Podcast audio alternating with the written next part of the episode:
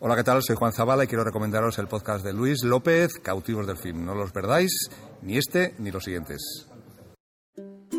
Estás en Cautivos del Film, un viaje a través del cine en el que charlaremos sobre las emociones humanas, sus problemáticas, contradicciones, logros y superaciones, compartiendo con vosotros las películas que vamos viendo. Nos mueve el cine que habla de las profundidades del alma humana. Hola Luis. Hola Flavia, cada vez lo haces mejor. Sí, te Hoy has, hecho el tiempo perfecto. Sí, ¿no? ¿Será bien. porque de vez en cuando me escucho? Exacto. Bueno, me escucho editando porque luego no me escucho. Pero hoy, hoy no ha habido así sensación de que te faltaba aire. Sí, pero porque las dos últimas veces creo que fuiste tú el que habló Creo que sí. y me da que no te gustó mucho cómo lo hiciste o algo así. No, que noté que, que me faltaba así, que no estaba respirando bien Ah, bueno, bueno. haciéndolo. Pero yo creo que Eh, sí, que después... le- Para el calor que hace está muy bien como lo has hecho. Mm, Estamos aquí ya vestidos de playa. Sí, un rato, yo- cuando terminemos de grabar, nos vamos a la playa porque hace mucho calor. Sí, yo me he puesto bikini ya porque no podía soportar, así que Mm. estoy grabando en bikini. Sí. Y yo estoy grabando No, no, en no. escote masculino. ¿De verdad? Cada uno que interprete lo que significa eso. En fin.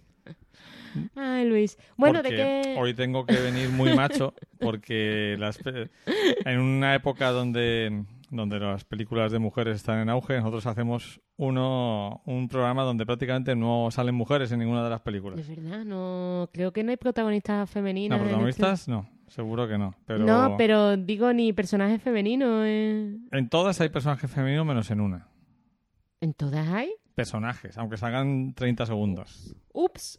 Nos ha sonado el móvil, pero esto el de- así es el directo. Porque hoy vamos a hablar de cine carcelario.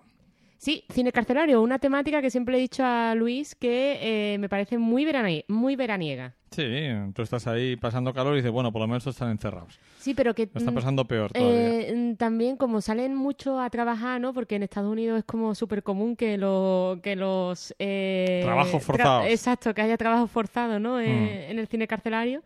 Eh, entonces, claro, mm, siempre que salen hace mucha calor. Están ahí sudando, Están trabajando en el campo, están haciendo eh, alquitranando, por ejemplo. alquitranando, exacto. Son cosas que dan mucha calor. Y dices, bueno, pues te compensa porque dices, mira, esta gente está pasando más calor que tú. Y siempre ver a alguien pasando más calor que tú te quita un poquito del tuyo. Y hemos elegido pues cuatro películas del cine estadounidense, mm, de cuatro décadas diferentes, aunque haciendo un poquito de trampa, porque una es de años 67, corresponde a los años 60, la otra es de finales de los 70, la otra de principios de los 80 y una de los 90. Entonces Eso. tenemos 60, 70, 80 y 90 las décadas representadas. Correcto. Y Además, bueno, me, me gusta mucho el orden porque la última de ellas habla de bastantes cosas que hablan las demás. O sea, hace como muchas referencias y es como un los- compendio, ¿no? De, de todas las demás. Exacto, la de los años 90, eh, digamos que recoge bastantes escenas, personajes, situaciones de las otras tres. Y si quieres anunciamos ya los cuatro títulos de cine carcelario de los que vamos a hablar hoy en Cautivos del Film. Venga, Luis, vamos. ¿Cuáles son? Pues son La leyenda indomable ¿Digo de, yo el siguiente? de Stuart Rosenberg del año 67, La siguiente es La fuga de Alcatraz de 1979 de, de, Donald Don Siegel. Siegel. Ujú. La siguiente es Brubaker del año 1980, otra vez de Stuart Rosenberg. ¿Le gustaba el cine carcelario? Sí, dijo, bueno, han pasado ya 13 años, creo que me toca volver a la cárcel. Y la última de ellas, la que hace el compendio entre las demás, es Cadena Perpetua del año 94. De Fran Darabont. Muy bien. Fran Mm. Darabont, que también le gusta bastante el cine carcelario porque tiene otras películas. Hizo también la, posteriormente La Milla Verde. Correcto. Y, y- y le gusta también el autor, ¿no? De ambos relatos. Sí, porque ambos son están basadas en relatos de, de Stephen King. Pues sí. Pues si quieres empezamos que... Bueno, tú habías visto... Tú habías visto Cadena Perpetua Yo había visto Cadena Perpetua, pero no me acordaba nada de ella. y fue a Alcatraz a trozos. A trozos, sí, porque de Fuga de Alcatraz también tengo que decir que hay un recomendado un estupendo episodio del podcast La Biblioteca de, Alejan- de Alejandría, donde hablan de la fuga de Alcatraz real, o sea, de cómo fue la, la verdadera fuga. ¿de acuerdo? Y en ese, en ese episodio de la Biblioteca de Alejandría eh, recomiendan el visionado de la película, porque, a ver, tiene sus licencias, pero recoge muy bien lo que fue la, la fuga en sí. ¿De acuerdo? Así que nada, la re- recomendamos desde aquí este episodio, lo enlazaremos en las notas del programa. Sí, sí. Y gran, gran podcast, la Biblioteca de Alejandría. Pues sí, la verdad que sí. Un nuevo podcast nostálgico, vintage, con sabor a moderno, pero no, ha llegado a la podcastfera. Hola David, Hola Luis, aquí un estamos. viernes más. Luis López Velda y David Méndez nos traerán cada mes un ratito de nostalgia ochentera a nuestros casetes. ¿Qué son los casetes? Vale, vale, quería decir los auriculares, que de eso creo que todavía queda. Te voy a preguntar cuál es tu día favorito de la semana. El viernes. El viernes, ¿no? Un programa para descubrir canciones, recordarlas y, ¿por qué no?, cantarlas. Eh, vosotros no lo podéis ver porque esto es radio, pero David estaba pegando botes. y cantando. Pero sobre todo Luis y David mantienen una romántica conversación entre canciones. Y es una canción que está centrada en el sonido de los pasos del chico cuando la deja. Cómo escucha ella, cómo se le quedan grabados el sonido de los pasos mientras él se va. Y siempre, siempre habrá un pequeño espacio para Ava en todos los episodios. Escucha ya doble pletina en luislovelda.com barra podcast barra doble guion pletina o en iTunes, Evox y Spotify. También escribiendo doble pletina en el buscador de tu podcatcher habitual. Los oyentes quieren escucharnos a nosotros. Ah, sí, ¿tú y las crees? canciones las pueden escuchar luego. O sea, esto es, el concepto es descubrir canciones, escuchar un poquito, porque las canciones las puedes escuchar en cualquier lugar, pero nuestras sesudas e interesantes reflexiones solo se pueden escuchar ¿dónde? En doble pretina. Muy bien, muy bien, David. Veo que te sabes el nombre del programa. Y si no sabes lo que es una pletina, búscalo en Wikipedia, por Millennial. La leyenda indomable, una película que podríamos llamar película de padres. Pues sí, porque eh, tanto tu padre como el mío eh, la tiene muy buen recuerdo de ella. Yo creo que no la entendieron muy bien. Bueno, es que tiene lo bueno de esta, lo bueno de, de estas mm, películas de esta época del cine es que puede gustar a diferentes espectadores, diferentes edades y diferentes espectros ideológicos. La puedes interpretar de diferentes maneras.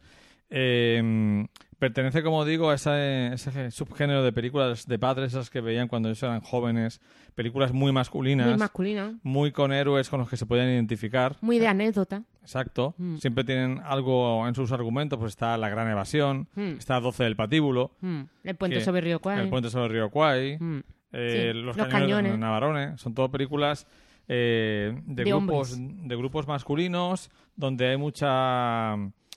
Pues hay un punto de violencia, hay un punto de, de lucha también y también de compa- compadreo Claro, entre los exacto. personajes. O sea, es que la amistad, el compadreo entre hombres es algo todavía que es bastante masculino.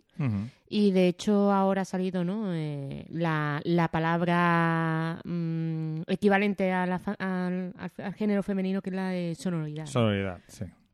Así Está la fraternidad, ¿no? Exacto, la fraternidad. Pues la sonoridad. Pues tenemos ahí eh, esta película, lo primero de todo, eh, tenemos a Paul Newman, Que eso ya es una garantía de que vamos a ver a alguien bello en pantalla. Un bello en pantalla y una buena película porque eh, Paul Newman no sé mm, qué cosas hace, pero elegí, elige bien. O más o menos son películas entretenidas. Sí, ¿no? y lo que ha conseguido Paul Newman, como otras grandes estrellas, es que nos hemos olvidado de sus malas. Exactamente. O sea, cuando hacía una mala no le afectaba la carrera, pero cuando hacía una buena se le elevaba el estatus, ¿no? Mm, Eh, yo creo, el otro día lo hablábamos, que es una de las grandes estrellas de la historia de Hollywood, que Mm. solo con su presencia se llena la pantalla, que no hace falta que sea un grandísimo actor, No, porque, porque de hecho no lo es. es un tipo al que le ves actuar mal en algunos momentos si no te importa. No, Eh, tiene, porque- tiene pocos registros. Tiene, sí, tiene varias, varias, varias caras. La, la cara de circunstancia, la cara de preocupación y la cara de que es chulo soy, ¿no? O sea, Pero tiene incluso, estarás conmigo, Flavia, que incluso cuando está actuando mal te lo quieres follar también. Hombre, por supuesto. Mm. Bueno, porque hay actores muy guapos, pero cuando actúan mal pierden todo No, el sex appeal. Y además estuvimos hablando de una cosa con unos amigos el otro día en una excelente comida que tuvimos. Bueno, fue- cena, ¿no? En la Cena. playa. Sí, comida, comida Sí. de comer. Que, que es que ahora mismo no hay actores que llenen la pantalla. Ni que llenen la pantalla, ni que te hagan comprar una entrada de Eh, cine. exactami- exactamente, ¿no? Tú ahora vas por el tema, por, Por el director. por el director, por el universo narrativo de Marvel o de alguna novela Sí. fantástica. Pero yo no creo que nadie ahora mismo compre prácticamente una entrada por, por la estrella, ¿no? Mm, ya ni por las estrellas clásicas como puede ser Sylvester Stallone o Harrison Ford, ¿no? O sea, es que ya ni eso. No, y que no ha habido un relevo. No ha habido un relevo generacional. No hay unas estrellas a la altura. Aquí sí que vemos Bueno, está Paul Newman, que está, como siempre, llenando la pantalla, como hemos dicho, y un gran elenco de actores secundarios. Sí, porque el rubio sale también en muchísimas más películas. Ahora mismo no me acuerdo en cuáles, pero mm, Eh, el que el principio es su Kennedy, antagonista. Kennedy, sí. Mm. Mm, creo que es Bart Kennedy. Bart Kennedy. También tenemos eh, a Dennis Hopper, por allí. Mm. Ah, es verdad, sí. jovencito. Súper jovencito. Tenemos también, si no recuerdo mal, a Harry Dean Stanton. Ah, por supuesto, que no hay peli mala Como sin- decía Roger Ebert, eh, no hay película mala si sale Harry Dean Stanton. Exactamente. Y yo creo que esta película marca quizá la encrucijada de los 60, de los del cine clásico y del cine moderno. Sí, es, eh, eh, tiene los temas ya del cine moderno, ¿no? Porque además tiene dos partes bien, bien diferenciadas. Pero sin embargo sigue con el lenguaje narrativo del cine clásico, ¿no? Mm, Por lo menos Sí. la primera parte. sí, la, la película mezcla mucho, porque como tú dices, para mí tiene temas del pasado, Mm. que es esa, esa, um, esos temas, ¿no? atmósfera masculina, cine carcelario, Mm. pero también tiene temas de modernos, como es la rebeldía total, el Mm. tema de enfrentarse al sistema, del desencanto, de la sensación de que no se puede vencer nunca, Exacto. eh, porque la película de hecho acaba mal. Mm. Mm, No es ningún en eso secreto. se parece a Bonnie and Clyde. Y la narrativa, es verdad que tiene una narrativa clásica en algunos momentos, lo que es la narrativa del guion, pero la narrativa visual es bastante más moderna que el cine que se hacía en la época. Hay, hay zooms, Mm. hay un montaje bastante innovador, eh, también la fotografía es muy contrastada. Se Bueno. acerca mucho, por ejemplo, juega mucho con las gafas de sol de los, de los De carceleros. los carceleros. Bueno, sí, el, el- la, la atmósfera que te crean los propios personajes que son casi metafóricos. ¿no? Eh, mm, al final te- lo que te coloca es una especie de cuento, una especie de analogía con la realidad o con el sistema, ¿no? Capitalista en este caso, pero bueno, eh, con, con cualquier otro. Podría ser también el sistema comunista. Exactamente, o sea, con el sistema mm, totalitario que está... Totalitario no, bueno, con... Sí, un sistema totalitario en el que el, el individuo ha perdido su, su Su identidad, identidad. ha perdido su individualismo, Mm. es un número más, Mm. ¿de acuerdo? Y incluso hay una cosa que me gusta mucho de la película, que es que eh, Paul Newman mm, acaba en la cárcel simplemente por su mala cabeza. Sí, No- además por una cosa totalmente estúpida, vamos. No tiene un motivo ni político ni social para estar ahí. Y los co- compañeros que sí que entran con él a la vez sí que han hecho cosas, mm, en teoría, más graves, ¿no? Entonces, pero él, a pesar de que lo que ha hecho es una tontería, Hmm. asume su culpa. Hombre, por supuesto, pero por Eh, eso mismo, ¿no? Es como fue... Él es consciente de la tontería tan grande que ha hecho y que merece la cárcel, Claro, ¿no? pero con un personaje ya de los 70 Hmm. no sería así. Ya en el primer momento, por ejemplo, eh, el personaje de Jan Nicholson en Alguien voló sobre el niño del cuco, Hmm. él se enfrenta desde el primer momento y se finge loco para no hacer precisamente esos trabajos forzados. Aquí no, él asume. Asume su error y acepta la, la pena. Hmm. Y al principio tiene un rechazo de, de los presidiarios, poco a poco se los va ganando. Pero llega un momento que ve una injusticia que ya no solo es injusta, sino que es irracional. Preventiva, ¿no? Y- Irracional, sí, porque digamos que eh, lo llevan al agujero por el hecho de, de que tienen la sospecha o piensan que como su madre ha muerto, eh, quizás se escape y ya de Mm. manera preventiva con Minority Report lo castigan y ahí dice hasta aquí.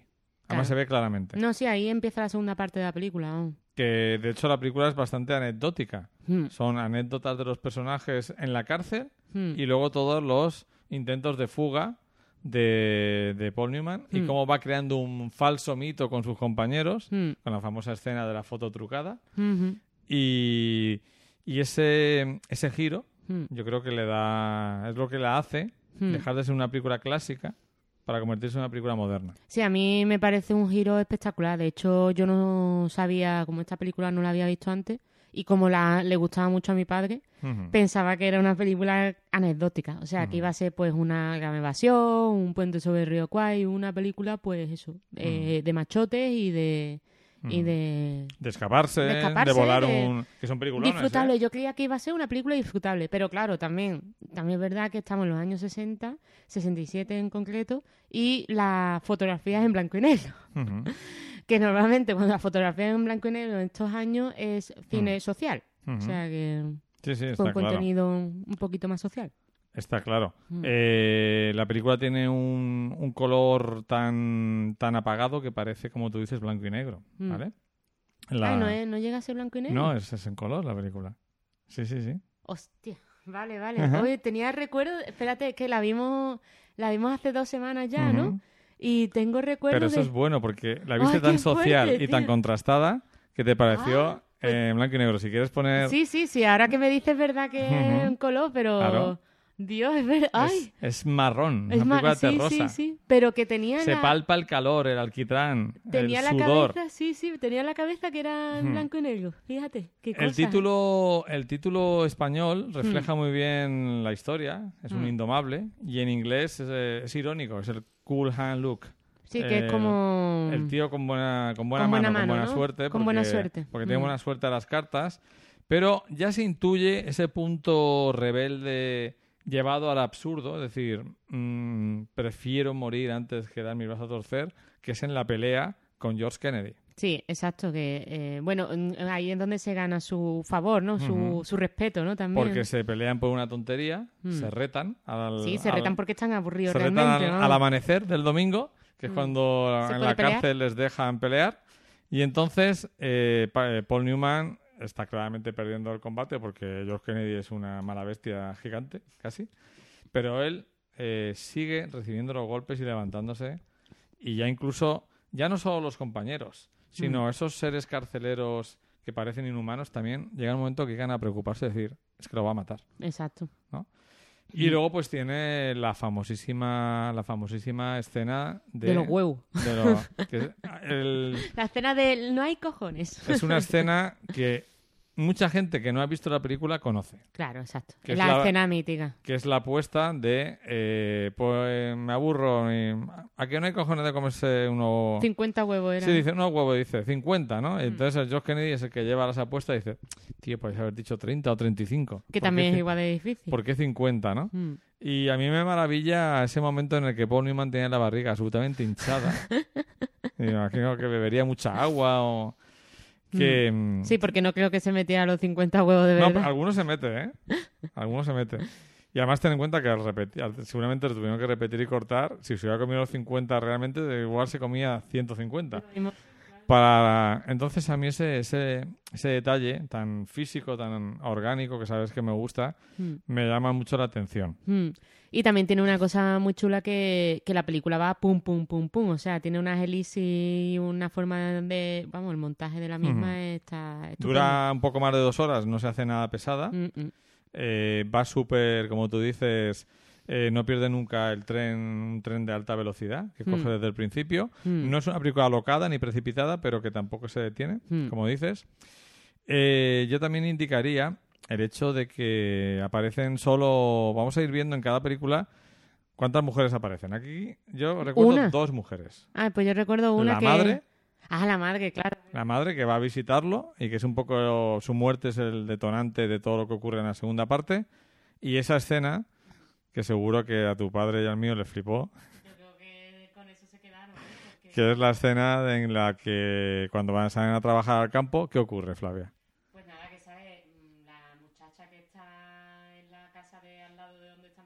Aburrida también, que sería también como Faith Dunaway en Bonnie and Clyde. Este, este, en esta época se habla mucho, se habla mucho de las mujeres rurales aburridas. ¿Y qué hace esa mujer? Esa mujer no tiene otra cosa. eh, mm, ¿Cómo va vestida? Bueno, va vestida, va vestida. Con un vestidito mínimo. vestidito, ¿no? Mínimo, ¿no? Ujú. Y nada, y no se le ocurre otra cosa que limpiar el coche. Ujú. Y claro, limpiar el coche mojándose el vestido. Muy voluptuosa, muchas curvas. Exactamente, pega la- sus pechos en la, en la ventana Y todo el mundo pues están ahí, vamos, calentorros perdidos. Y Pues aparte claro, re- por eso es calor, ¿eh? Recrea uno de los mitos eróticos del cine americano, mm, porno y no porno, que es la chica limpiando un coche.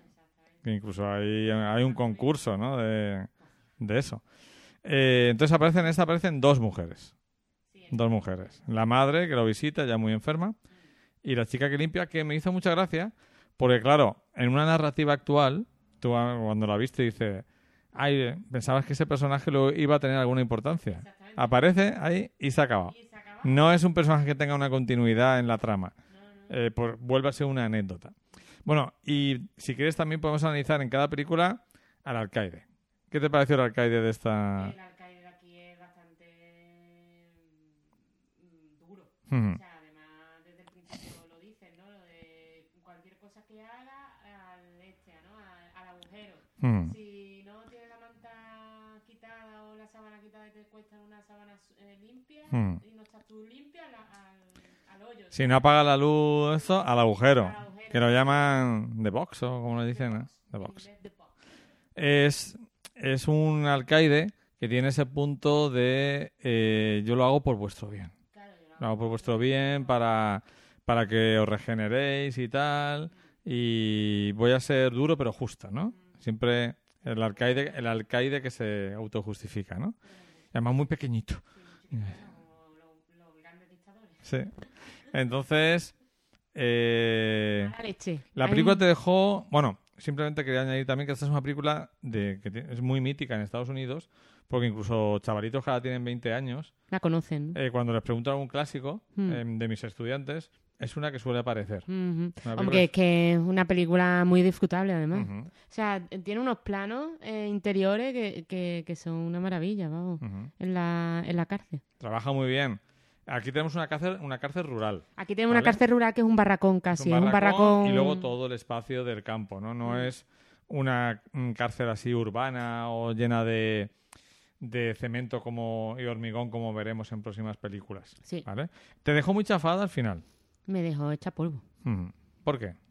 Pues porque mm, se ve perfectamente como un personaje que tenía ilusión y que creía en el sistema, ¿no? Que creía que estaba bien que estuviera en la cárcel. De a hecho, pesar de haber sido, digamos, que el sistema le priva de libertad, pero él sigue Mm. creyendo en que el sistema es más o menos justo. Además que, mm, que él se adapta bien a la cárcel, vamos, hace sus coleguitas, eh, se hace, ¿no? El gallito, hace sus apuestas, él se veía feliz, vamos, de hecho, hasta el momento en que muere la madre, te- era eso, una película de cárceles como, Sí. pero anecdótica, ¿no? Como también era eh, la, eh, la de la evasión o historia, ¿no? Ujú. O sea, ese tipo de películas que, que son disfrutables, yo creía que iba a ser Es así. verdad que hemos metido otra de... De metimos cárcel. una de cárcel en fútbol. Sí, y, pero es que el palo que, que recibe el personaje ahí, ¿no? De, Ujú. y además que lo dice, o sea, no te dicen nada, no te dicen lo que ha pasado en, en la película, simplemente lo ves que lo han metido en la caja, ¿no?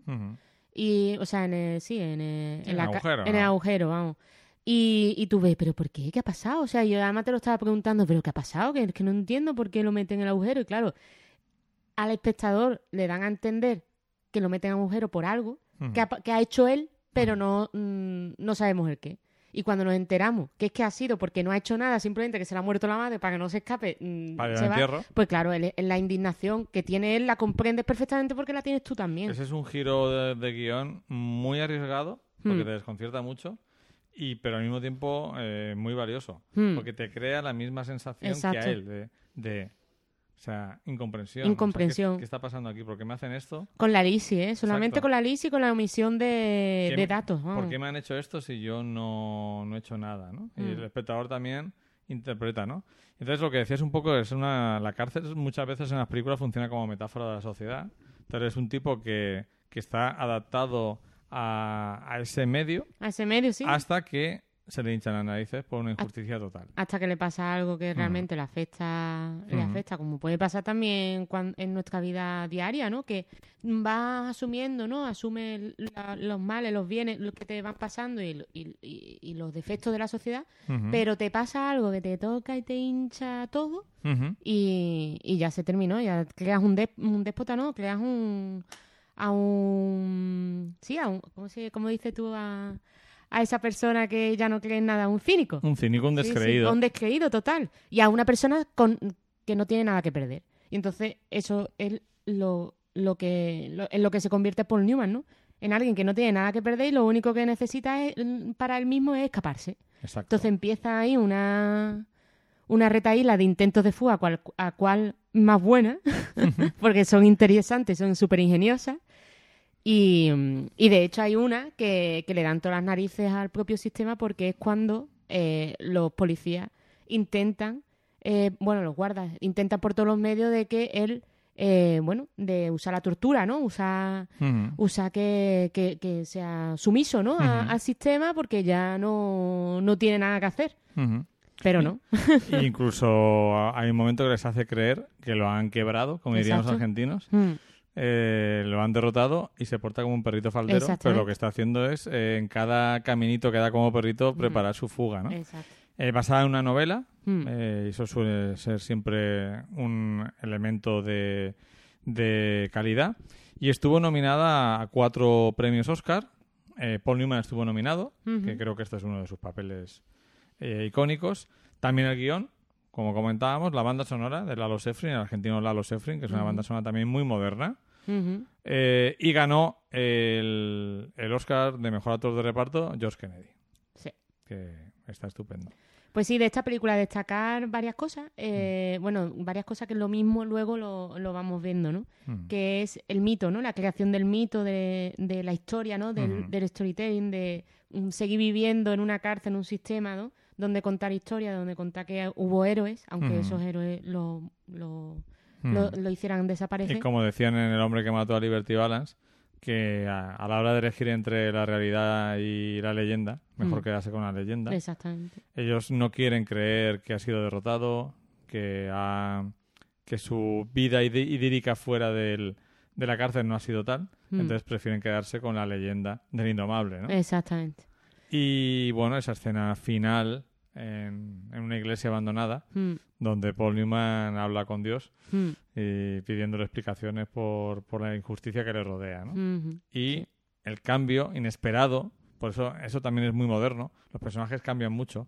A lo de la película Josh Kennedy, que es el gran gallito, El gran gallito. acaba apareciendo como un pobre hombre Un pobre hombre. pobre que, que tiene mucho miedo y que oculta ese miedo con esa actitud chulesca. Y agresividad, como siempre. O sea, en la- las personas agresivas, tanto Mm. las que vemos en las películas como en las que nos podemos encontrar en nuestro día a día, mm, realmente no es que sean agresivas por sí, es que tienen miedo. Entonces yo creo que eso eh, la hace muy moderna, muy actual Mm. y creo que es una película que, que sigue igual de vigente. Mm. Tiene una nota muy alta en todas las páginas de, de valoración de películas. Por ejemplo, en Final Affinity estamos viendo que tiene con casi 18.000 eh, votos un 7,9. Mm. Entonces, eh, creo que es una película que si no habéis visto, os recomendamos fervientemente. Y 12 años después de La, la leyenda del indomable, eh, Don Siegel cuenta con otro hombre duro, Mm. en este caso eh, Clint Eastwood, para Fuga de Alcatraz, que es una película, un título que es un contrato que no engaña a nadie. No, además... La película va de fugarse de Alcatraz. Y además es que eh, es una película muy honesta, ¿no? Y Ujú. súper divertida. O sea, aquí no vemos la agresividad ni la analogía en la cárcel, de la cárcel con el sistema, ¿no? Esto es el cine de Marvel de la época, vamos. Esto es mucho más entretenimiento, muy bien hecho. Tiene Sí, sí. un 7,6 en... Es que es muy disfrutable. O sea, además tiene al señorito Clint, que es una pasada. Y es esta... Sí, no, no, no. Es que ya estoy empezando a confundir la- las, eh, las películas. Porque como esta película, la, el, la- el Alcatraz en sí, la cárcel en sí, es muy parecida a la del 94, ¿no? Ujú. Entonces, pues ahí había confundido una cosa, pero no. no... Sí, sí. Pasa que el 94 es mucho más grande. Mm, Sí, sí, Vale. sí. Y nada, eh, bueno, quería apuntar que eh, esta película la vi- no la vimos en, la, en segunda posición, sino que la que vimos en segunda posición fue la siguiente, la de Bruce Baker, que ya me dejó destrozada del todo. y Luis, en un alarde de, de querer animarme un poquito y poder seguir viendo cine durante la semana, me puso la fuga de Alcatraz. Exacto. Que sí, que, que, que vamos, eh, ligerita, además conocía el tema, tenía muchas ganas de verla porque es una película que siguen poniendo en la televisión. Ujú. De vez en cuando te la encuentras. El Paramount la estuvo poniendo mm, bastante y también la estuvo poniendo la sexta 3. Hmm, Entonces Es es una un- película que se ha ido viendo. Sí, y además una película que no molesta a nadie. O sea, es puro diver- divertimento. Es puro divertimento, aparte mm, la película del principio te muestra sus cartas, Hmm, es decir, un tipo que desde que entra se quiere escapar. La vemos los personajes, vemos el peligro que corre el mismo personaje, tiene muchas razones para escapar. hmm, Eh, lo quiere matar hmm. Sí, sí. eh, y el alcaide Alcaide directamente lo que te dice es que si intentas escapar vas a morir. y es un, es No, un vas tío- a morir, no. Bueno, sí, te van a intentar matar si Hmm. escapas, pero que de ahí no. Que de hecho esa cárcel está hecha para gente que se ha intentado escapar en otro sitio y que se pudran allí. y que no se han escapado nunca nadie hasta ese momento. Exactamente. Y es un, al- un alcaide, en este caso, muy abusivo, Hmm, eh, que le quita la esperanza a la gente, hmm, como el que se dedica a pintar, hmm. que descubre que ha hecho un retrato del, del propio alcaide, Y, y le- bastante chulo. pero le sienta mal y, y le quita lo poco, lo único que tiene ese personaje, que es el, el pintar. De hecho, el pobre mío tiene un mal, Un mal acabar. un ¿no? mal acabar. Hmm. ¿Qué te parece la dirección de Don Siegel? Pues Al que conocemos, por ejemplo, de El Seductor. Nada, aquí y, y con su colega Clint Eastwood pues se dedicaron a hacer una peliculita más para divertirse, vamos, Sí. porque al final es eso. Producida por Malpaso, la productora de, de Clint Eastwood, Es y distribuida por Paramount. Mm, es como un Harry sucio, vamos, o sea, Mm. es, es otra más de la franquicia sigue Clint Eastwood. A mí ¿no? me gusta más Harry Sucio. Hombre, vale, vale. De Alcatraz me parece que es una película que está muy bien, muy divertida, pero creo que se queda eh, un poquito a veces en la superficie. Pero bueno, es normal porque no intenta otra cosa. No, pero bueno, si hubiera sido un pelín más corta, porque el intento de fuga, o sea, en- empiezan el intento de fuga más tarde, o sea, bastante tarde. Que yo, yo hubiera dejado más tiempo para la fuga.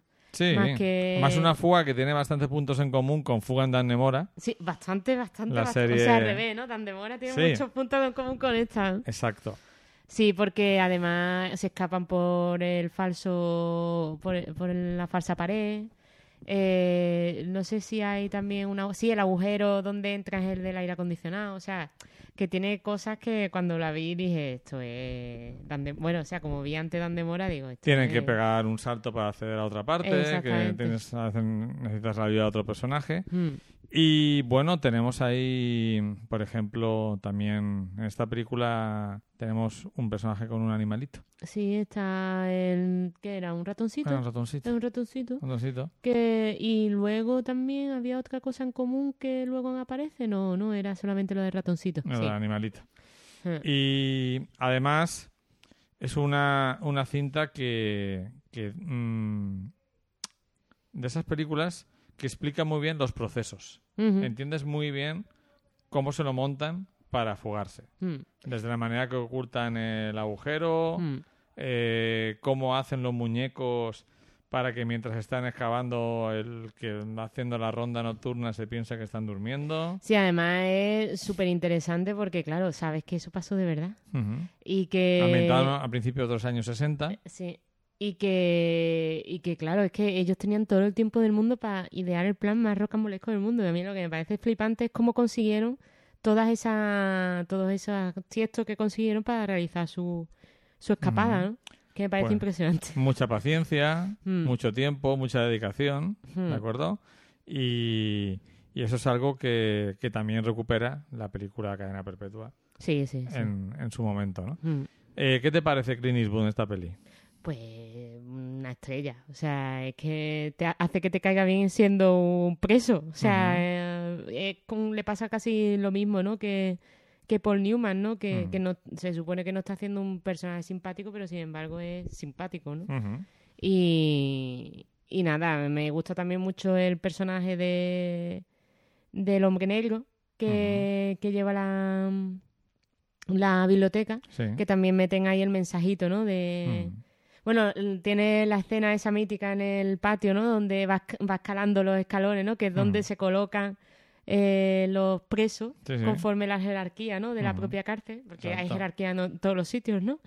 Es un, como vamos a decir, es una microcosmos que representa la propia sociedad, ¿no? Exactamente, así que sí, es un divertimento, pero también tiene esos mm, ramel, ramelazos, ramalazos, ramalazos de, de, de querer contarte, ¿no? Eh, de ver ese reflejo, ¿no? De la realidad en, en la cárcel. Estoy muy de acuerdo con lo que dice Fernando Morales, que dice que fue crítico del país. Dice una minuciosa, tensa y absorbente reconstrucción del plan y su puesta en práctica para un film carcenario realmente sólido.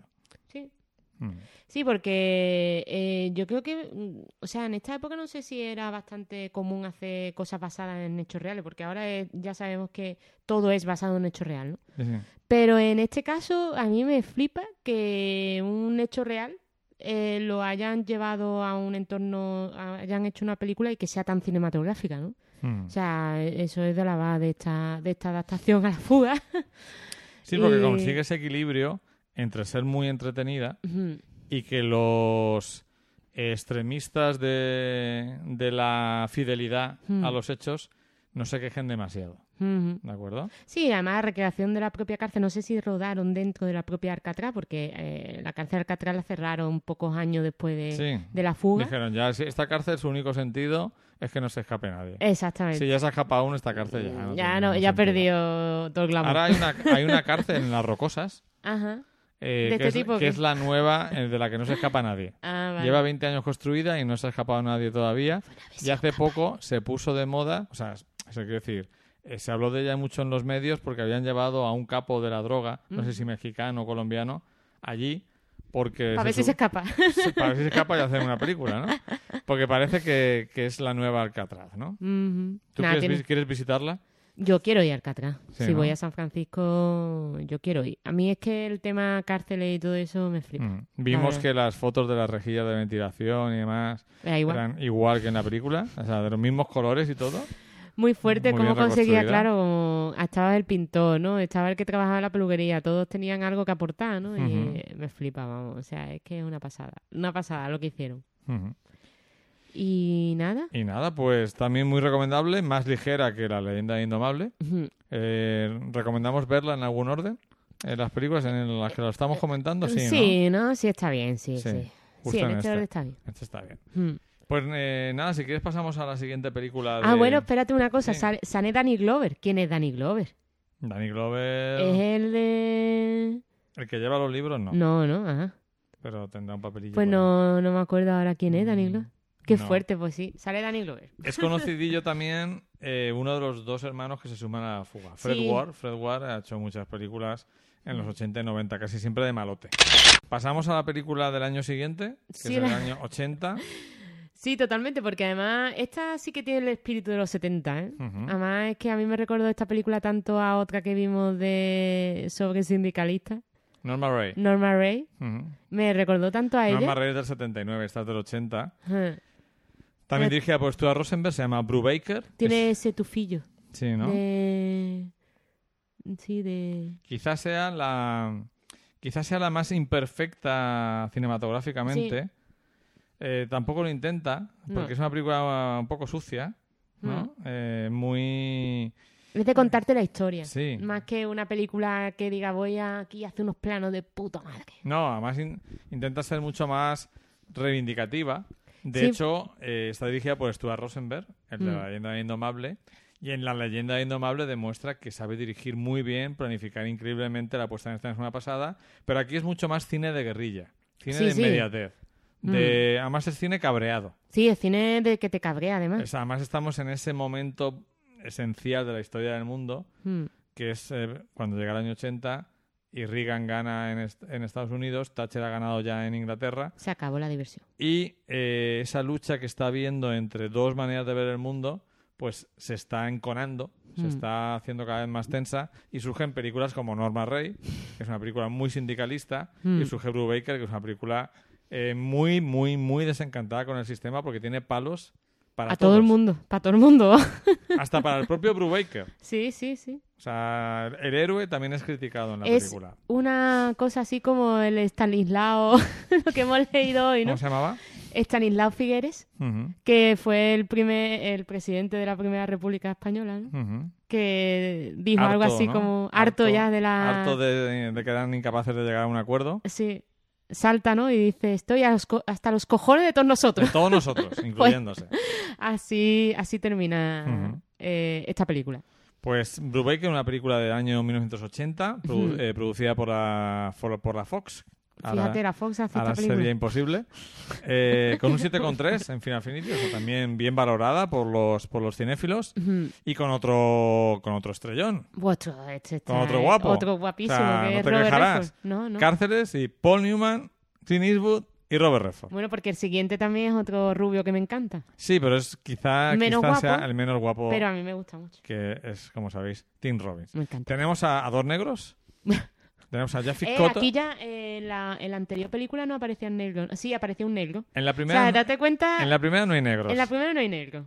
Que anda que no habría negros en las cárceles americanas en los años 60. Pero no lo ponían, había cárceles de negros, seguramente. O sea, negros, Aquí ya está mezclado. aquí están mezclados. En la Eh, fuga de Alcatraz ya hay algunos, y aquí hay ya hay un- bastante Y negro. aquí hay muchos. Ma- Una, una cosa muy fuerte, que lo primero que tengo que decir, que es que tú no sabes muy bien porque hay una especie de... Eso te, eso te dejó muy loca. de que- Vamos, de hecho no me di cuenta hasta la mitad de la película que ya me lo dijiste todo.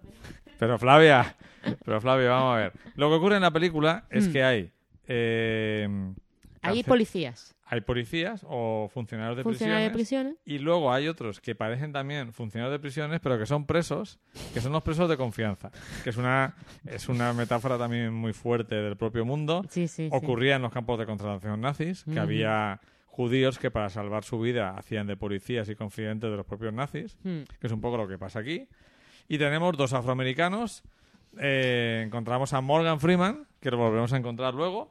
Y encontramos a Jafik Koto, que es uno de los protagonistas de Alien, que se Mm. había hecho el año anterior. Ey, Morgan Freeman sale en las dos peli en dos películas. Claro. Ah, um, Morgan es que claro, como aquí casi no sale, Morgan Freeman que tiene pinta, sí, aquí tiene un cameo prácticamente. Es una escena en que se vuelve muy loco, se vuelve muy loco. muy loco, y es lo que provoca eh, lo que vamos a contar ahora. Que me dejó muy loca también. Porque en la película hay dos cosas que, te, que le dejaron muy loca a Flavia. Mm. Una, los presos de confianza, que actúan como, pues, prácticamente como funcionarios de prisiones Mm. con armas y todo. Es que, es que van armados. O sea, son presos, están ahí, cumpliendo su condena y van armados. Van armados y a nadie se le ocurre escaparse. No. Porque están mucho mejor ahí como presos de confianza, donde son importantes, que fuera, que es una cosa que trata mucho todas las películas. Sí, exacto. La cantidad de presos en estas películas que no quieren irse. No, que se Hay quieren algunos quedar. que se quieren ir, que son los, de- los que hacen fugas.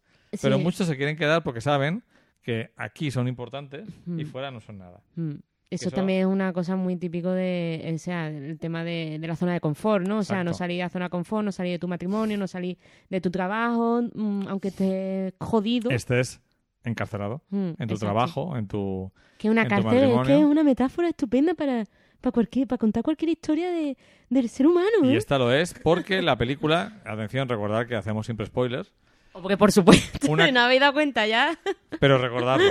Eh, una cosa que me gusta de la película es que tiene un, tiene un secreto, pero Mm. no lo descubre cuando quedan 10 minutos. Lo descubre cuando lleva 20 minutos de película, ya se sabe, porque vemos a un preso que llega nuevo a la cárcel. Muy guapo. Muy guapo, que no tiene pinta de preso, pero te lo crees. Bueno, pero Lo puede ser porque Paul Newman también no tenía pinta lo de preso. asumes, que es Robert Redford, que llega a la cárcel y va viendo en esa cárcel toda la corrupción, todas las injusticias, toda la violencia desmedida, todo lo que no funciona bien allí.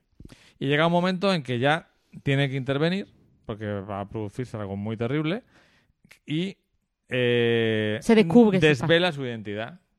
Yo creo que a él le hubiera eh, gustado estar más tiempo sin desvelarla, Sí. pero se ve obligado y dice, hey, que soy el nuevo alcaide. Mm. ¿De acuerdo? Y ahí nos encontramos con otra metáfora que es la incapacidad del hombre bueno o del hombre justo de cambiar un sistema absolutamente corrupto. Exactamente. O sea, y que solo no puedes cambiar el mundo. O sea, es que tú también... Ni solo ni acompañado. Ni acompañado, pero que, que a veces, aun asistiéndote la razón, eh, si no tienes aliados de tu Mm. parte y si no tienes un buen, buen grupo de aliados de tu parte, que te apoyen y que también vayan contigo, ¿no? O sea, que, que corroboren las cosas que vas diciendo, porque a veces en una discusión, si soy cinco personas y tres hablan de un argumento y dos de otro, eh, sales perdiendo, vamos, o sea, la negociación es una ruina. Y esto es lo que le pasa poquito a poco a Robert Redford, ¿no? Hay una cosa que me gusta mucho de la película, que es una película muy consciente del mundo en el que vive, Mm, que es que Brubaker eh, no cambia las cosas de golpe. no. Por ejemplo, mantiene a los presos de confianza, Sí, sí. porque sabe que, que si los quita, aquello va a explotar. Lo Mm. que hace es crearse sus propios presos de confianza. Claro, ¿Vale? exacto. Además, usando ya sus métodos, ¿no? Que es como, pues ya usa la democracia, ¿no? Los votos.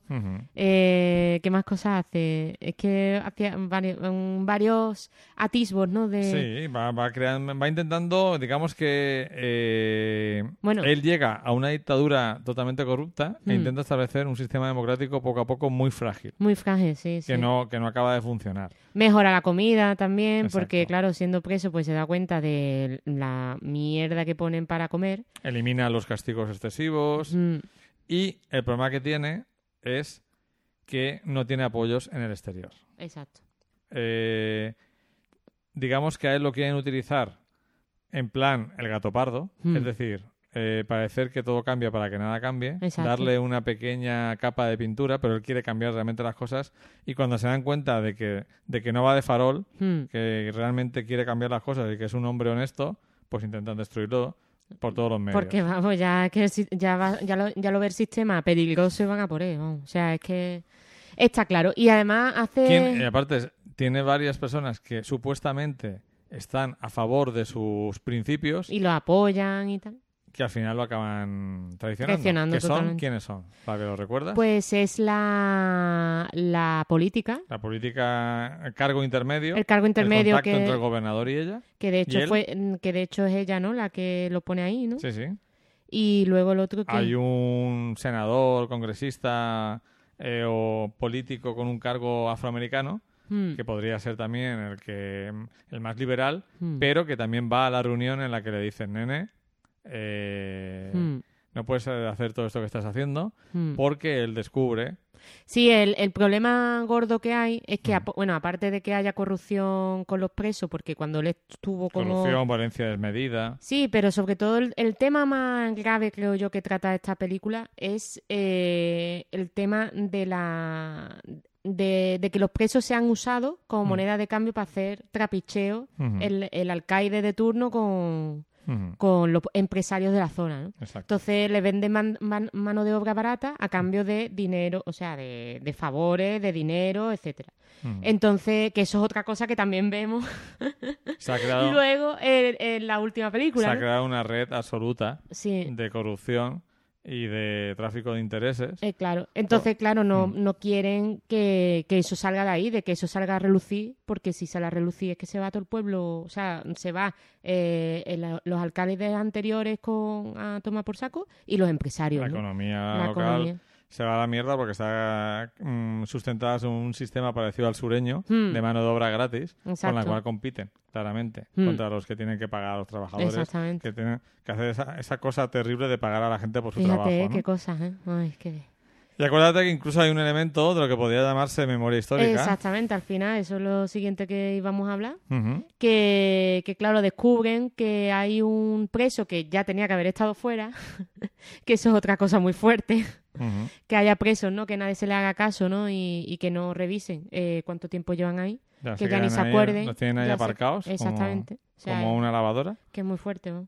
Y, y claro, explican cómo poco a poco, o sea, cómo él eh, iba enterrando las personas que iban matando los, los guardianes y los presos de confianza Mm. en la cárcel, ¿no? Mm. Y entonces luego le dice el sitio donde los entierra. Mm. Pero claro, antes de decirle el sitio donde los entierra exactamente, que ya había quedado, pues otros eh, miembros de la policía de confianza, de, la, de los eh, Presos de presos confianza de confianza. Pues nada, se lo cargan, ¿no? Entonces, claro, es ahí, ¿no? Eh, el tema de hay que matar al que sabe la, al que, ti- al que tiene la verdad, al que esconde la verdad para que la verdad siempre quede oculta, ¿no? Y si te fijas, eh, lo intentan comprar diciéndole si dejas de buscar a los muertos, Mm, a los muertos del pasado, te vamos a conceder prácticamente todo lo que pides. Pero él decide que no, decide Mm. que no, que no va a permitir eh, venderse. mm. Y la película tiene una secuencia final muy emotiva, Ya ves, chaval. muy al estilo de también lo que fue posteriormente el Club de los Poetas Muertos, ¿no? Mm. De El sistema vence, pero sistema yo, vence. yo- mi, mi dignidad no la vencí.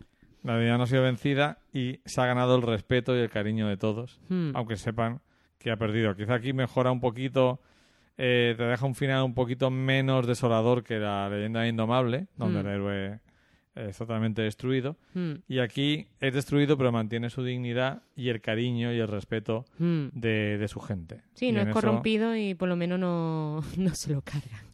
Entonces aquí, Se lo cargan profesionalmente, pero no. aquí tenemos solo, tenemos, en, la, en la leyenda indomable teníamos dos mujeres. En la fuga de Alcatraz yo creo que no hay ninguna. Yo creo que no hay ninguna. Y aquí hay una. Aquí hay una que es la Con política. un, un papel un poquito más importante. Bueno, hay otra más que es la novia del preso de confianza que él. Ah, es verdad, es verdad. El, el preso de el, que- confianza el que- preso de confianza que tiene una, ca- una casa en mitad de, ¿no? de los Eso terrenos. De los terrenos que se ha hecho ahí. Se ha hecho una casa eh, que venden toda la comida. Sí, que se... Bueno, es que hay, hay una cosa que es muy interesante, que es que buscan eh, las cajas de comida que han comprado con el dinero de la cárcel y desaparecen de repente.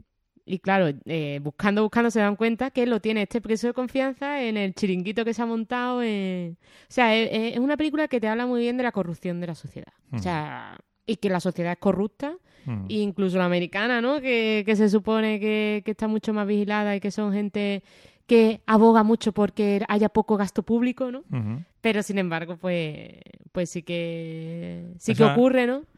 Y... Es una película que ilustra perfectamente como microcosmos la corrupción globalizada, generalizada, que no es una Sistemática. cosa... Exacto, sistémica, que no, Mm. es, no es una cosa puntual. Mm. Y es una película, como digo, hecha desde la rabia contra un sistema enfadado, un sistema destruido y en el que se ve la imposibilidad de cambio. Exacto. La película ya te está diciendo que lo único que te queda es Mm. la dignidad y el respeto de la gente. Exacto. Pero que va a cambiar, no vas a cambiar. Que no va a cambiar, ¿no? O sea, es totalmente con la época, vamos. O sea, ha llegado Reagan, eh, la fiesta se ha acabado, hemos podido hacer unas cuantas cositas, pero ya no nos van a dejar... El, Saca- ca- el cambio de base, el de raíz, ese no nos lo van a dejar hacer. Se acabó el, se acabó el cachondeo. Bueno, y la última película que nos queda es eh, Cadena Perpetua. Peliculón. que es Bueno, un- espérate, aquí en Blue Baker eh, teníamos la... Acuérdate de una cosa, que es la conversación que tiene eh, el hombre de- del tejado, el que se carga... Porque hay un, hay un desastre en la cárcel. Sí. Y resulta que se cae el tejado de la de donde están los barracones, donde están los, los presos, Sí. y se y de hecho mueren algún preso. Sí. Y, y de hecho eh, van a hablar con eh, la persona que había El contratista. el contratista que había constru- bueno que había contratado a la contrata de Sí. del del tejado Sí. y ese esa persona le trae un pastel que había hecho su mujer. Sí. Vale. Mm. Y nada, eso eso es lo que quería decir. Sí, sí, porque Después. Hay varios puntos en común. mm. Cadena Perpetua, que es la película que tiene la nota más alta en Final Affinity, nada más y nada menos que un 8,6. Toma. Eh, obtuvo siete nominaciones a los Oscar. Ujú. Eh, Ah, Brubaker no tuvo. Brubaker yo creo que no. Ah, oh. Pero Cadena Perpetua sí que obtuvo siete nominaciones. Pero, si no recuerdo mal, se fue de vacío. Sí, no me digas. O ganó alguno, espérate. No, se fue de vacío. Sí, porque no venía. Normalmente en Final Fantasy, cuando gana alguna, sí que Hmm. te sale al lado si gana. Mejor película, mejor actor principal, Morgan Freeman. Mejor guion adaptado, Frank Darabont. Mejor montaje, mejor fotografía, mejor banda sonora, que también es estupenda. Mm. Y mejor sonido. Es que este no fue el año también de Forrest Gump. Sí. Claro, que se lo llevó todo el, el Forrest Gump. Y Mm. de Pulp Fiction. Y es que vaya añito, ¿eh? 94, ¿eh? Esta es la última película que yo vi sin saber prácticamente nada. Antes de que Internet se generalizara y tuvieras mucha información previa a las películas, salió la nominación de los, de las Oscar, conocíamos todas, menos esta, Porque fue la que llegó más tarde. la que ¿no? llegó más tarde. Y fuimos a verla solo sabiendo que salía Tim Robbins, Morgan Freeman y que era de cárceles. Y creo que eso fue maravilloso. Que es, Ver es esa que- película sin saber nada. Es que esta película es una pasada. ¿eh? Que la vimos del tiri. Del tirón. Y mira que es larga, ¿eh? Y dura casi dos horas y media. Mm. Creo que es una película que para mí es casi perfecta. Mm. Es que Tiene- va así, ¿eh? Mm, el ritmo totalmente medido. Te va contando todo lo que necesita en el momento. Tiene incluso tiempo para un ca- prácticamente un corto. Sí. Un pequeño corto que es la historia del vejete que sale de la cárcel. Mm. Que me parece Esa ahí, eso me mató, ¿eh? Qué, de más, qué triste, tío. de, Qué la- duro. de lo más emotivo que se ha contado en el cine Ah. de los 90. Mira, me ponga... de, Mm. en, en el Hollywood de los 90. Y al final nos dimos cuenta de que Stephen King es un recopilador de cultura popular Y de por- película. porque hay muchas cosas que aparecen en esta película que están en las anteriores. Mm, Es anecdótico, es como casi un...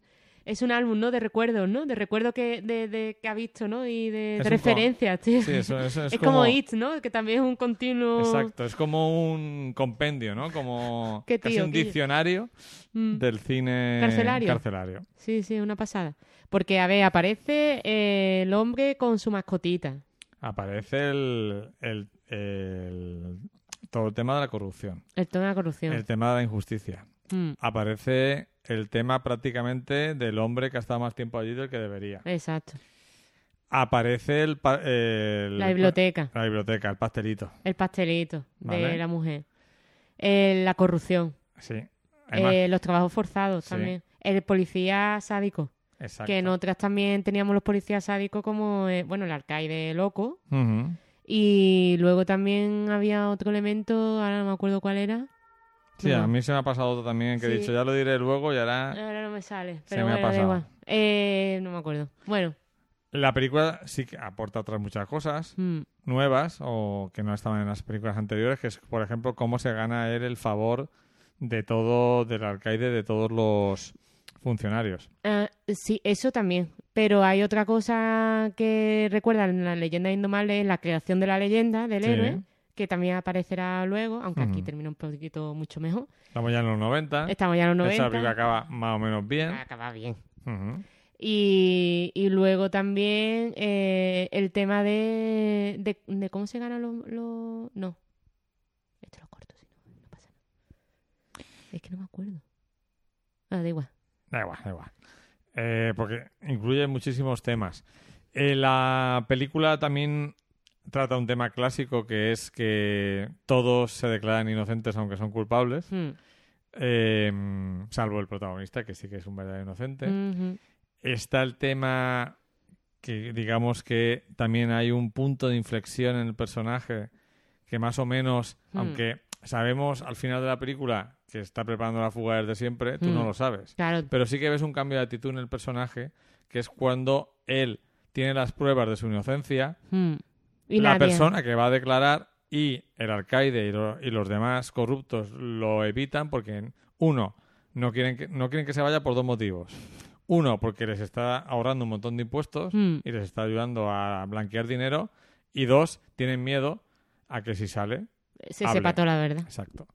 Entonces, claro, eh, sale Gil Velos, que era el, el novio de es Ali lo de. Y al pobre mío, pues. Un parecía que. un parecía que, pero al final. nada. Hizo Ali McBeal, hizo Cadena Perpetua y... Y ya está. Pero sí, es una pasada porque aquí te, tiene un poquito de analogía también con, con Paul Newman, ¿no? Que él está, bueno, a ver, asume que, que tiene que estar en la cárcel, aunque se- sepamos más o menos que fue inocente, aunque realmente no lo sabemos hasta que aparece el personaje de Ali. McBeal. Ujú. Y porque no me acuerdo de su, de su nombre.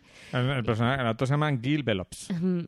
Ujú. Pues, y, y hasta entonces, pues claro, podíamos dec- decir, mira, este chico con tan, ¿no? con tan buena carrera, lo mismo que le decían a- ahí, ¿no? Con tan buena Ujú. carrera, tan, tan buena pinta, no puede ser que haya sido culpable de un asesinato, ¿no? Pero bueno, te hace, te hace pensar que si estaba borracho en el momento en Sí, hecho, era un tal, crimen pasional. pues, pues bueno, no, no, le da- no le dimos mayor importancia porque realmente eso te lo, te lo resuelven en un momento. O sea, al principio de la película te dicen cómo ha sido el crimen y el juicio y para adentro, ¿no? Entonces ya asumes que estás en una película de cárceles, ¿no?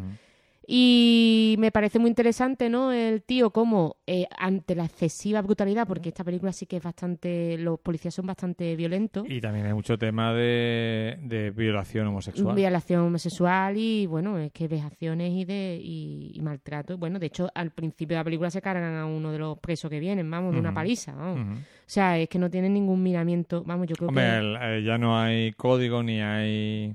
O sea, el- ha ido avanzando, eh, digamos, la, la libertad en el cine norteamericano a la hora de Mm. mostrar violencia. Mm, Y la película, pues, posiblemente será la de más violencia física. mm, mm. Y, y nada, me parece una pasada, vamos, el, la, el- cómo te lo cuenta todo, ¿no? Y esa escena maravillosa de cuando ya pasa de todo el mundo, ¿no? Y llega, eh, pone el, el disco, ¿no? Eh, Sí, en la esa cárcel Quizás sea... Si tenemos en la, en la escena, en la película de... de Indomable. En cada película tenemos, yo creo que una escena inolvidable. Mm. En la de Indomable son los huevos, Mm. la que ha pasado la historia, Mm. y también la escena final. En Brubaker la escena final, La por escena supuesto.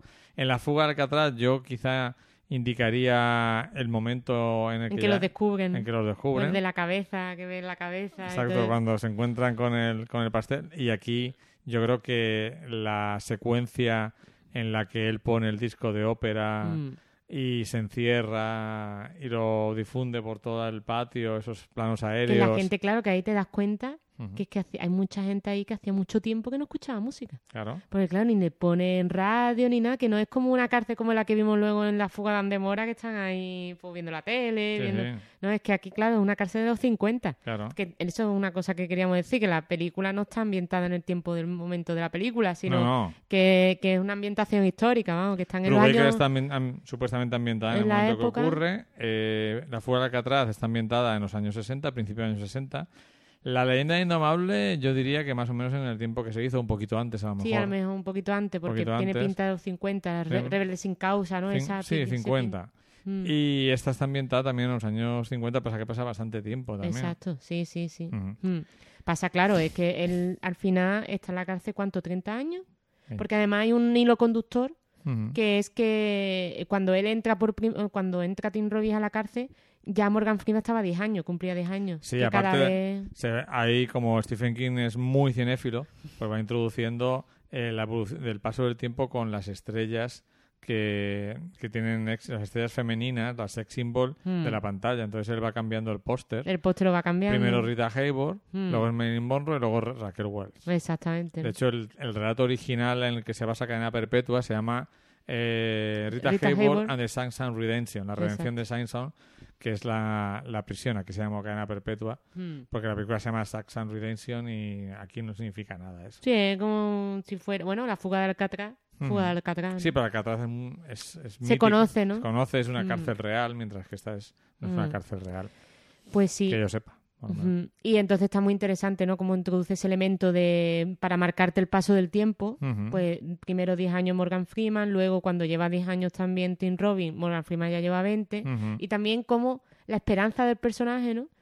Tim Robbins sí que tiene esperanza todo el tiempo, todo el tiempo tiene esperanza o de escaparse o, bueno, de escaparse no lo sabíamos, ¿no? Pero a lo mejor de mo- demostrar su inocencia, ¿no? Sí. También por ser blanco, también porque, bueno, mm, eh, ve, el mundo de otra forma, ¿no? Sin embargo, Morgan Freeman hizo una tontería de joven, él mismo lo dice, ¿no? Hice una gilipollas de joven que ni me acuerdo porque esa es otra persona, no soy no es la misma persona que soy ahora y sin embargo estoy pagando aquí, no tengo ninguna esperanza, sé que me va a pasar lo mismo que el, el, el personaje El que salió de la cárcel. Qué porque- pena te dio el abuelito de Frappé. Dio mucha pena, tío. Además es que el, el mismo Morgan Freeman lo decía, ¿no? Cuando, cuando antes de salir, ¿no? Eh, Mm. El, el pobre mío, porque claro, eh, la reacción que tuvo al enterarse de- el personaje este que salió de la cárcel ya viejo, que salía de la cárcel era mm, violenta y amenazó a secuestra, ¿no? Sí, no, a quiere, quiere cometer un delito para quedarse, Para quedarse. dentro. Exacto. De hecho, en, en, en la película Morgan Freeman representa tr- tres aspectos. Por un lado es el capo del trapicheo, Exacto. ¿de acuerdo? El conseguidor. Que al principio de todo le consigue un martillito de gemas, De que es muy sí. importante, aunque Morgan Freeman no le da ninguna ningún valor. Por otro lado, eh, le dice un momento, se cabrea con Tim Robbins Hmm. cuando muestra esperanza y habla de la esperanza y dice, la esperanza le puede hacer mucho daño a la gente aquí. Mm. Pues como tengas esperanza y no consigas lo que esperas, te hundes totalmente. Mm. Y luego, por otra parte, parece que va a repetir lo del abuelito, pero no. Pero Eh, no. por- porque es una película más positiva al final, Mm. ¿no? Mm. Entonces, creo que esa escena que comentábamos antes Mm. de- del plano secuencia con, con la ópera, ahí también mm, habla de la importancia del arte, ¿no? Como dice Morgan Freeman, yo no tenía ni idea de lo que decían aquellos italianos, ¿no? Pero en aquel momento eh, nos sentimos vivos, ¿no? Aunque no entendiéramos la música, ¿no? simplemente porque era música. Mm. Creo que es, para mí es la última gran película de estudio de Hollywood. Fíjate, antes más que Titanic, ¿no? Sí, sí, sí, por supuesto. Titanic es un... Es que otra Titanic es para una, una generación la película más grande que se ha hecho en la historia. O sea, es que yo por lo menos fue la, la única película que recuerdo de hacer cola en el cine, llegar a la taquilla y, y Que no la- haber y entrado. que te la cerraran en la en Exactamente. Y tener que esperar la siguiente sesión en la cola de nuevo y Yo solo viví con ET con ET, fíjate. tres veces. Ujú. El tercer, el veces. tercer sábado, porque yo, claro, era, Tú ibas los sábados. y era pequeñito, no podía quedarme a la sesión de las ocho y cuarto. Claro. Tenía que ir a la sesión, a la primera sesión. Mm, mm. Y, y se... Yo la recuerdo como, esa, como la película en la que me cerraron la taquilla, Mm, en las narices. Pero Titanic ya es otro tipo de producto para Sí. mí. ¿no? Entonces esta es la gran, última gran película de estudio casi eh, clásica Mm. y un- una tapada, una sleeper, porque nadie esperaba nada de ella. Pues vamos, Y se pedazo de convirtió en película. una de las grandes películas para mí de, de los años 90, sin duda alguna. Mm, sí, sí, sí. Si te gusta Cautivos del Film, te animamos a que cada mes nos hagas una pequeña aportación de 10.000 euros al siguiente número de cuenta. ¿Qué qué? Que no. ¡Qué broma, hombre! Solamente te pedimos que si te lo pasas bien con nosotros nos des un poco de amor escribiendo una reseñita en iTunes de 5 estrellas o dándole a me gusta en iVoox al episodio actual o a cualquiera de los anteriores. Me gusta el olor del También puedes agradecer nuestro trabajo acordándote de nosotros en la próxima ocasión que reserves hotel para tus vacaciones en booking.com usando nuestro enlace de afiliados luislobelda.com barra hotel. No te costará nada más y a nosotros nos llegará una pequeña comisión que nos hará muy felices. Sigue disfrutando de Cautivos del Film. ¿Se puede esperar algo mejor con un título como ese? No. Flavia, ¿cuál es la que más te gusta de las cuatro? Es que, a ver, sin duda, sin duda, porque antes tenía dudas entre las otras tres. Pero cuando vi Cadena Perpetua, es que además vi, vimos Cadena Perpetua cuando ya habíamos visto la anterior.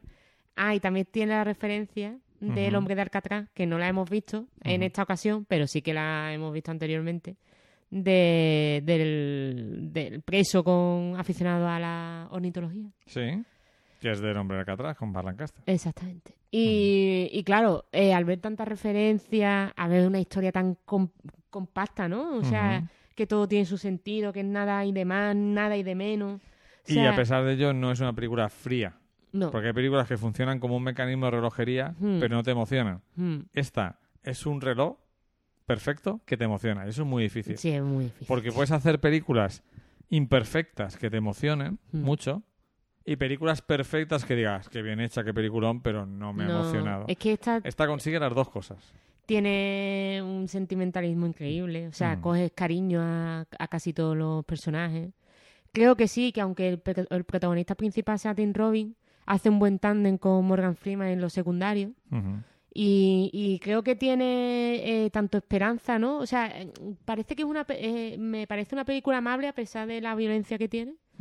Sí, porque el fondo es de esperanzas. El fondo es positivo. Se ve continuamente que el color que tiene la película no es un color como de blanco y negro, como, como lo recuerdo en La leyenda indomable, ¿no? Es, es positiva. O sea, Tenemos una película positiva, que es La cadena perpetua. Tenemos una película de entretenimiento, que es La fuga de Alcatraz. mm, Tenemos una mm, de- demoledora, que es La leyenda indomable. Y tenemos una cabreada, exacto. que es Brubaker. Entonces Exacto. hemos visto cuatro películas carcelarias que pueden parecer en cierto momento, en ciertos puntos parecidas, pero que son muy diferentes en realidad. Sí, y además te muestran cuatro puntos distintos de la vida, ¿no? O sea, un poquito ana- analizando, ¿no? La- que siempre estas películas, ¿no? Quieren llevarte la, la analogía de la, de la vida, ¿no? Del sistema a, a, la- a- a estas películas. Mm. Eh, al final son cuatro puntos de vista distintos de cómo tomarte el mundo y, y cuatro puntos de vista pues interesantes mm, verlo desde fuera y Yo analizarlo. estoy de acuerdo contigo en que mi favorita es Cadena Perpetua, Mm. pero ¿cuál sería la segunda? La segunda, pues yo creo que Brubaker, porque me encanta el tema. Pero porque peco de... O sea, eh, como historia me gusta mucho Brubaker, como la historia en sí, ¿sabes? Como tipo de película, porque es mi cine. Ese tipo de cine me mola mucho. Me cabrea y me emociona a la vez. Y, pero luego la leyenda indomable es que es que me dejó hecho una mierda. Pero mm, como está hecha, la dirección de actores, los, los planos que tiene tan chulos. O sea, como producto cinematográfico me encanta me encanta eh, la leyenda indomable. De la fuga de casi que ni hablo porque me gusta. O sea, es como... mm, ¿Te gusta Superman? Pues claro que me gusta Superman. O sea, es que me encanta Superman. La del O sea, eh, 78, Exacto, exacto. que la vimos por hace supuesto. poco en pantalla grande y flipamos. Sí, sí, sí. Con la Eh, imagen y con el uso del sonido. Exacto. Pero eso exacto. será otro, Eso en otro podcast. otro capítulo. Eh, yo creo que La leyenda indomable es mm, bastante mejor película que Brubaker, Mm. pero a mí me gusta más Brubaker. ¿Ah, sí? Sí, Mira, sí. mira. Me gusta más, Bru- o sea, me gusta más. Brubaker, pero por eso digo que mm, lo que siempre hablamos, que Mm. una película puede ser mejor que otra, Mm, pero gustarte más la que es más floja Exacto. cinematográficamente. Mm. Y si tuvieras que quedarte con una escena o secuencia de todas las películas, ¿cuál sería tu favorita? Yo creo que cuando... Fíjate que es una escena que no hemos hablado. Pero cuando nos enteramos que, que Robert, Robert, ay, ¿cómo se llama? Ahí, ¿Qué- la de? Brubaker. Robert Redford. Robert Redford, joder, no me acuerdo. Que cuando Señoras, nos- señoras y señores, Flavia se acaba de olvidar de Robert Redford. ¿Cómo puede ser posible? Cuando nos enteramos que Robert Redford es el Arcade. No, que- porque tú te quedaste catacroker. Yo es que me quedé catacroker, vamos. Yo como la había visto, yo disfruto mucho cuando va a llegar la sorpresa y Flavia no la sabe.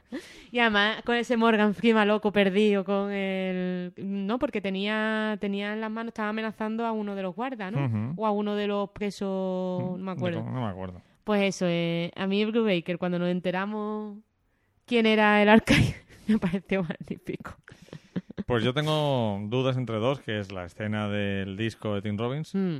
y el final de Brubaker. Uf, que el final de Brubaker también mola mucho. Pero Mm. a mí me, me gusta más Cuando se cuando, te- desvela. cuando se desvela. Porque es que me parece tan maravilloso decir, hostia, que hay un tío que tiene los santos huevos de meterse como un preso más que le van a dar de hostia, que, lo, que va a hacer trabajo forzado. que-. O sea, es que es tan Robert Redford eso. O sea, es, es tan... Qué guay, que, como molo, tío. O sea, es increíble. A que solo falta que de- después de desvelarse hubiera mirado a la cámara y hubiera dicho, a qué molo. Ah, qué molo. Mm. Esa es una idea un poco tomada de una película de Sam Fuller, que tú has visto dos películas de Sam Fuller, aunque no lo recuerdes, que te impresionaron bastante, que es Una luz en el hampa y Perro Blanco, Vale, vale, vale, es que no me sabía cómo se llama. que se llama Corredor sin retorno. Hostia, perro blanco. Perro Blanco. Hostia, perro blanco. Esas películas Esas películas raras que ¿Qué me pone? Luis. que tú dices que la- me he inventado yo, que no existen. Eh, Corredor Muy sin retorno es la historia de un periodista que se mete, creo que es un periodista, estoy hablando de memoria, que se mete en un psiquiátrico para denunciar mm, las malas prácticas Ujú, y imagínate cómo acaba la cosa. Pues Bruce Joder. Baker toma la idea. ujú. Bueno, pues yo creo que hemos hecho un repaso a cuatro películas que nos han gustado bastante, un género que a Flavia le gusta mucho, a mí también. Sí, a mí yo soy muy de, de cine carcelario. De hecho, es que me veo casi todo lo que haya de cárceles, me lo veo. Y como estas películas suele hacer bastante calor, Sí. en general, sobre todo Mm. las que se desarrollan en el medio rural, Mm. eh, pues os la recomendamos para verla este veranito. Y os recomiendo también la serie, la miniserie de Fuga de Andemora, Efectivamente. que también hace un buen recopilatorio de lo que son estas películas, añadiendo el elemento de, de erotismo, ¿no? Erotismo. Pero erotismo. Bueno, sí. Eh, sí, de Sexo guarro. sexo guarro de, de la Que protagonista. es poco habitual en el que es poco habitual, exactamente. En y aquí, pues no- claro, aquí no Esta película, por motivos obvios, no se suele ver sexo, a no ser que haya un vis a vis, pero Exacto. no es el caso. Mm, sí, sí, sí. Y pues nada, que tenemos algo que decir, algo fuera de los temas. Eh, nada, que si os estáis un poquito aburridos y esas cosas y queréis también agradecernos lo que hacemos, el podcast y tal, y que bueno, que ya hemos grabado, mm, o sea, que la- la- la- el tiempo que hace que sacamos el podcast al, que se publique, pues, pues va a ser menor que el anterior, Esperemos, esperemos. esperemos. Y nada, que a ver si nos hace una reseñita en iTunes o algo, ¿no? Me gusta en Ivo y esas Claro. cosas, ¿no? Yo qué sé, ¿no? Es que así nos ayuda a dar un poquito más de visibilidad al podcast, Sí. que no es que nos importe. Pero no- eso nos motiva para grabar más capítulos. Bueno, vamos a seguir grabando capítulos Sí. cuando estemos a gusto y tengamos cosas de las que hablar todavía. O sea Efectivamente. que- así que nada. Bueno, gente, pues un abrazo enorme y esperemos que sigáis disfrutando del verano Eso, no paséis mucho calor y por la sombra. y por la sombra siempre. Y si tenéis un aire acondicionado, vigilar a las horas que lo ponéis porque también el- la, la- la ventilación cruzada funciona muy bien. Exacto. y, y luego, pues si podéis acercaros a alguna playa o piscina a refrescaros un poquito, como vamos a hacer nosotros ahora. Pues ahora nos vamos a la playa. Vamos a la playa a darnos un baño, que nos suda bastante pensando en estos pobres presos. Todo sea por nuestros oyentes. Pues que también lo disfrutéis. Un besito a todos. Adiós.